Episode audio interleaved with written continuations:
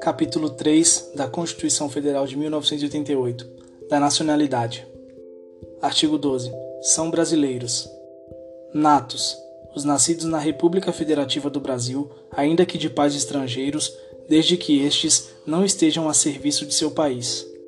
Os nascidos no estrangeiro, de pai brasileiro ou mãe brasileira, desde que qualquer um deles esteja a serviço da República Federativa do Brasil os nascidos no estrangeiro, de pai brasileiro ou de mãe brasileira, desde que sejam registrados em repartição brasileira competente ou venham a residir na República Federativa do Brasil e optem, em qualquer tempo, depois de atingir a maioridade, pela nacionalidade brasileira.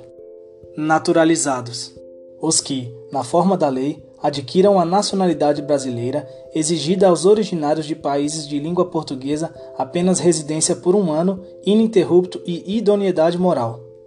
Os estrangeiros de qualquer nacionalidade residentes na República Federativa do Brasil há mais de 15 anos ininterruptos e sem condenação penal, desde que requeram a nacionalidade brasileira. Parágrafo 1 aos portugueses com residência permanente no país, se houver reciprocidade em favor de brasileiros, serão atribuídos os direitos inerentes ao brasileiro, salvo os casos previstos nessa Constituição.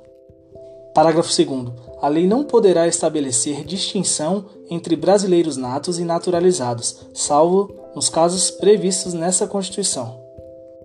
Parágrafo 3. São privativos de brasileiro nato os cargos de presidente e vice-presidente da República, de presidente da Câmara dos Deputados, de presidente do Senado Federal, do ministro do Supremo Tribunal Federal, da carreira diplomática, de oficial das Forças Armadas, de ministro de Estado da Defesa. Parágrafo 4.